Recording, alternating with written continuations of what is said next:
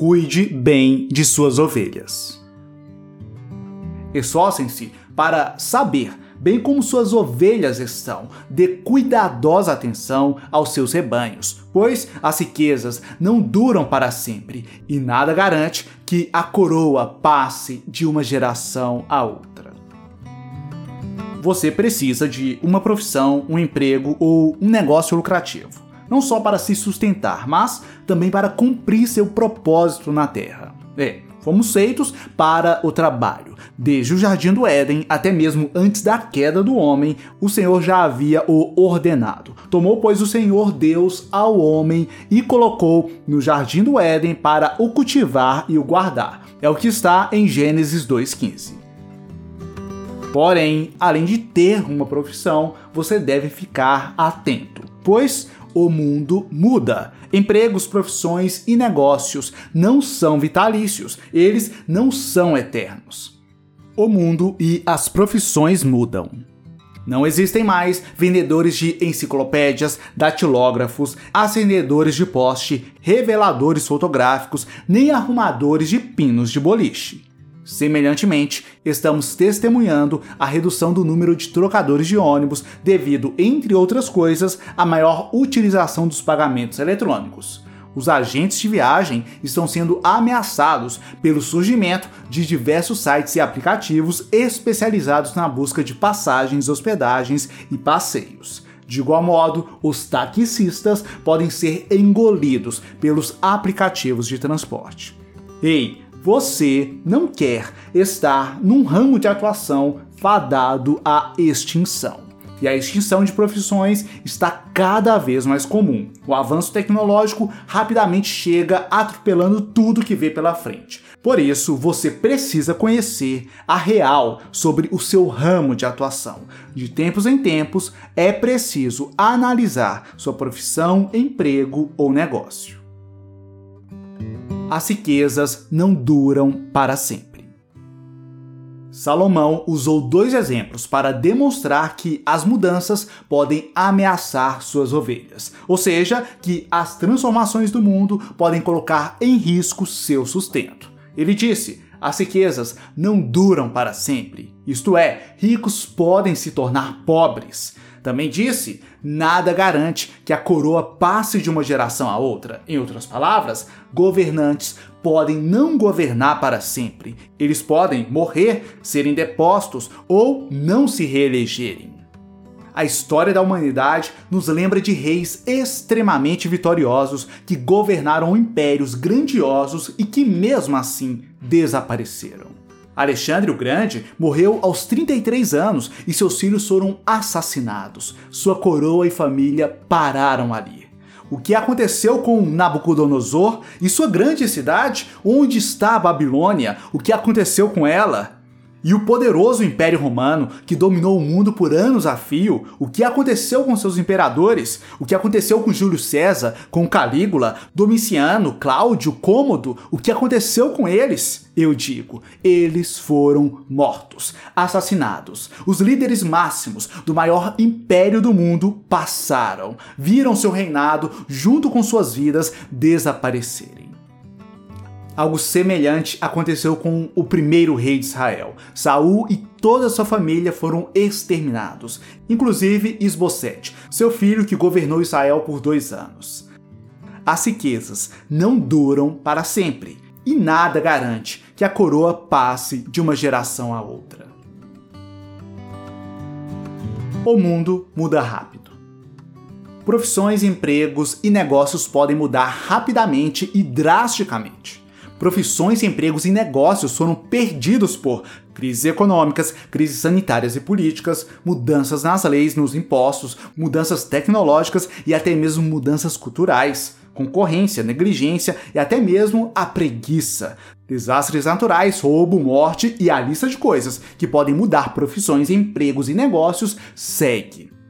Sim, muita coisa pode mudar rapidamente, levando um negócio à extinção. Por isso, é preciso se esforçar para saber bem como suas ovelhas estão. No mundo que muda rápido, conheça bem suas ovelhas. 1 Tessalonicenses 4, 11 e 12 diz: Esforcem-se para ter uma vida tranquila, cuidar dos seus próprios negócios e trabalhar com as próprias mãos, como nós os instruímos, a fim de que andem decentemente aos olhos dos que são de fora e não dependam de ninguém. Você precisa trabalhar com afinco e a Bíblia está repleta de versículos que dizem isso mas também precisa ficar alerta, observando se seu ramo de atuação está ou não em risco. Isto é sinal de prudência. E como diz Provérbios 22:3, o prudente percebe o perigo e busca refúgio. O inexperiente segue adiante e sofre as consequências. Quando seu sustento vem de um rebanho, é importante conhecer a condição dos animais. Eles possuem alguma doença? Estão sendo roubados? Mortes estão ocorrendo? Existem predadores por perto? O pasto é suficiente? A qualidade da água está boa? Quais pastores e funcionários estão prestes a te deixar?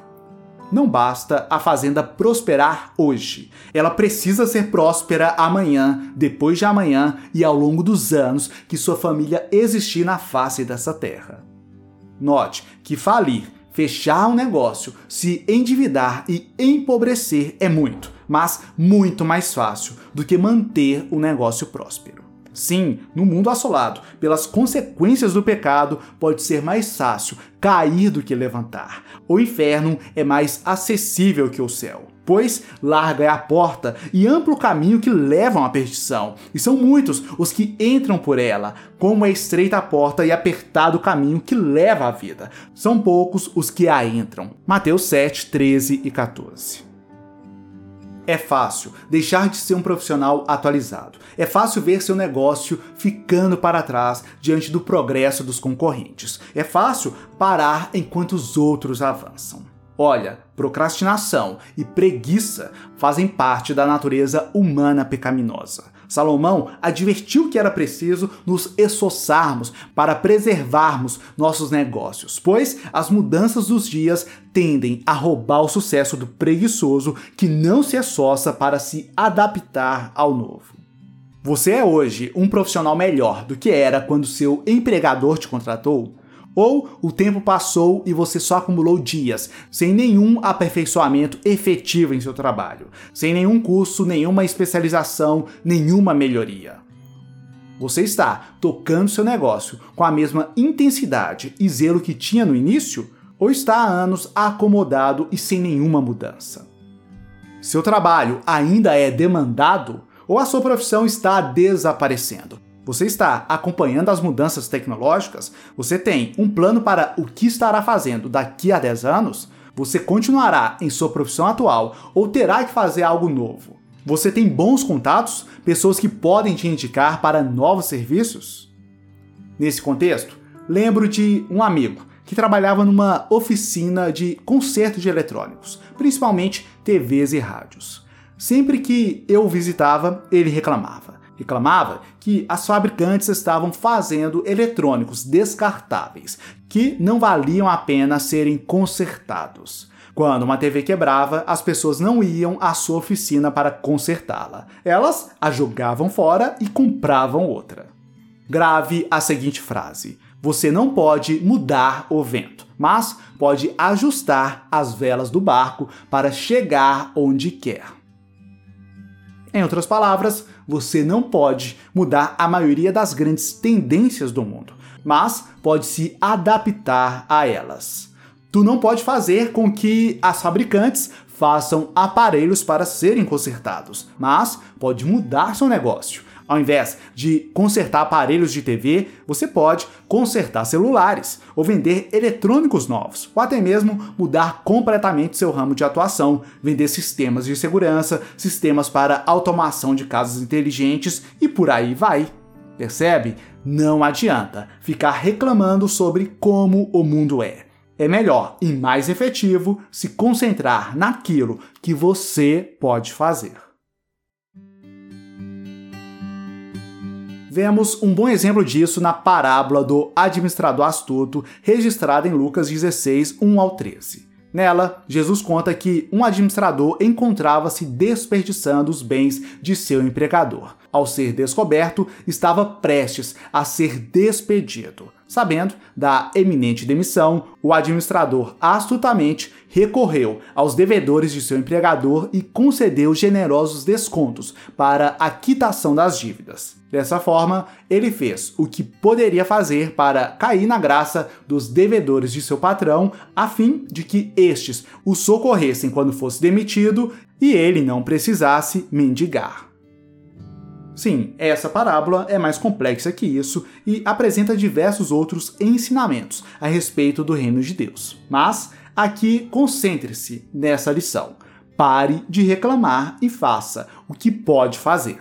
Esforce-se para saber bem como suas ovelhas estão, dê cuidadosa atenção aos seus rebanhos, pois as riquezas não duram para sempre e nada garante que a coroa passe de uma geração a outra. Veja, tal provérbio não incentiva o medo, incentiva a diligência. Já que você não sabe o que acontecerá amanhã, você deve fazer a sua parte e confiar em Deus, pois o futuro a ele pertence, e sem sua bênção, qualquer trabalho é vão, como afirma Salmo 127, versículo 1. Resumindo, faça a sua parte e descanse. Provérbios 27 e 23 tem uma grande aplicação no que diz respeito a trabalho, empreendedorismo e finanças. Mas também testifica sobre Jesus, que é o bom pastor, que conhece suas ovelhas, que é conhecido por elas, que as comprou por um alto preço e não perderá nenhuma delas, conforme afirma João 10, do 1 ao 16 que você siga o exemplo divino e seja diligente também com suas ovelhas.